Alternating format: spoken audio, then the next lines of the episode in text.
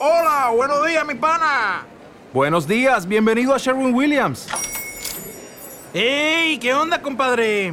¿Qué onda? Ya tengo lista la pintura que ordenaste en el ProPlus app. Con más de 6.000 representantes en nuestras tiendas listos para atenderte en tu idioma y beneficios para contratistas que encontrarás en aliadopro.com. En Sherwin Williams somos el aliado del PRO.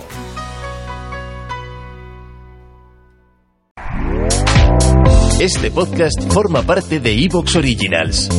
Disfruta de este avance.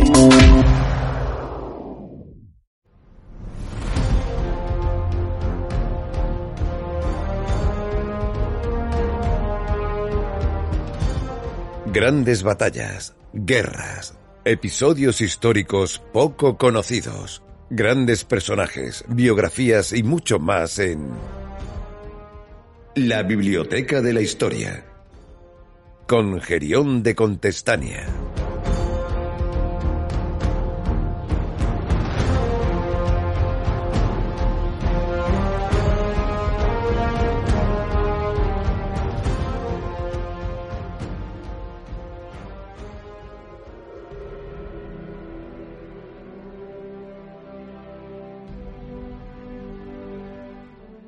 Pasaporte a Ignotia.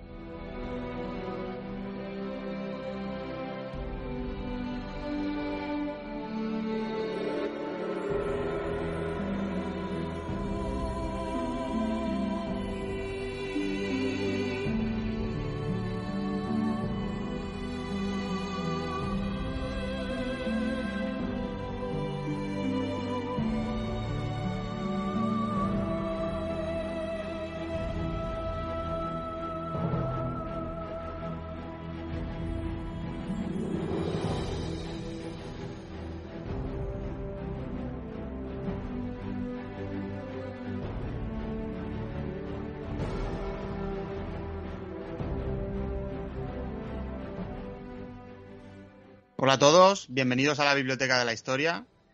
Hoy tenemos un nuevo programa de la sección Pasaporte a Ignotia y ya sabéis que el capitán de esta sección en la que viajamos a esas grandes exploraciones y capítulos de nuestra historia repletos de aventuras no es otro que Javi Rando. Hola Javi. Muy buena Gerión, encantado de pasar de nuevo por, por tus micrófonos y, y contar de, bueno, pues otra nueva historia alrededor de esa saga de las Indias Orientales. Eh, que bueno, eh, se compone de una serie de episodios y vamos ya por el tercero, pero ya te digo que hay bastante más, ¿eh? Sí, sí, pues es un placer. Pues como bien has dicho, eh, retomamos esta saga de las Indias Orientales y en esta ocasión eh, ya empezamos a vislumbrar las Islas Filipinas, ¿no es así? Sí, eh, los primeros dos episodios, si recuerdas, bueno, pues empezamos con Em, con las primeras expediciones que se produjeron al, al Maluco, eh, mm. Carlos V, con esa necesidad de reclamar aquellas posesiones, unas expediciones que obviamente no fructificaron y que repasamos sobre todo en dos de ellas, ¿no? La de los Aisha, eh, una de las más populares junto al Cano, y la de Álvaro de Saavedra, esta última ya desde las costas pacíficas de, de, México.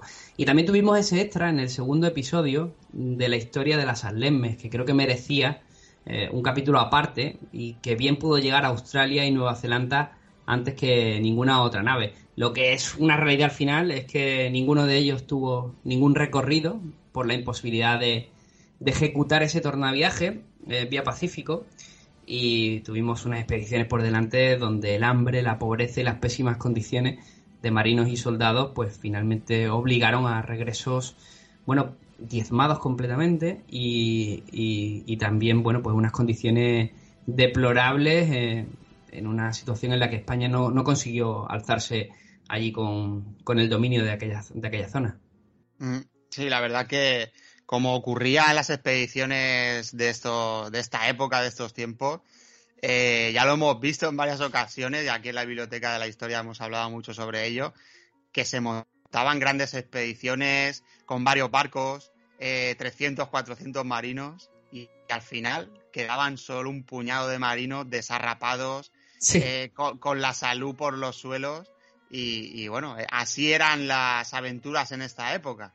Tal era, de hecho, tal es, el, tal es el punto de desgaste de aquella situación y a la que hay que sumarle eh, un emperador empeñado en el control de, Europa, mm, dándole poca importancia a aquello, que el último capítulo lo cerramos em, con esa imposibilidad de asentar allí un puerto comercial y con la venta del emperador Carlos de, sus derechos sobre las Molucas a Portugal.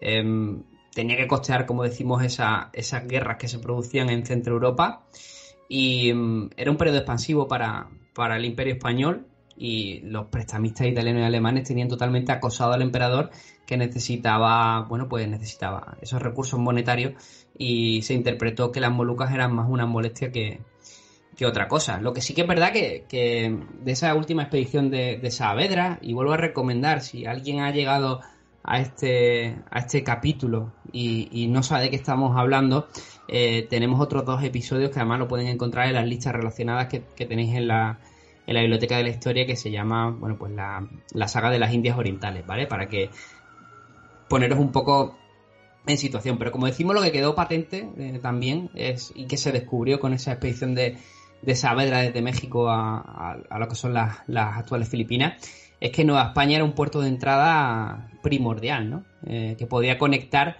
todas las riquezas de China y de, y de Japón eh, y que simplemente faltaba ese punto, ¿no? Encontrar ese tornaviaje que permitiera una navegación y, ese modelo de, de, negocio que iban buscando, ¿no? Eh, Cortés, de hecho, que era un tío bastante avispado en estas lides, eh, puso todo su esfuerzo en, la construcción del puerto de, Acapulco y que iba a ser además fundamental en años venideros. Antonio de Mendoza, que sería el primer virrey, pues continuaría con esa, con esa expedición.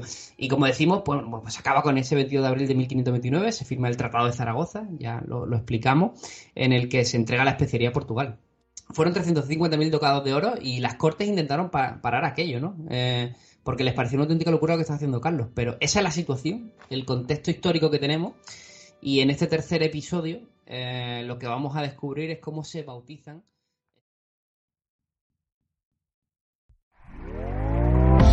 ¿Te está gustando lo que escuchas? Este podcast forma parte de Evox Originals y puedes escucharlo completo y gratis desde la aplicación de Evox. Instálala desde tu store y suscríbete a él para no perderte ningún episodio.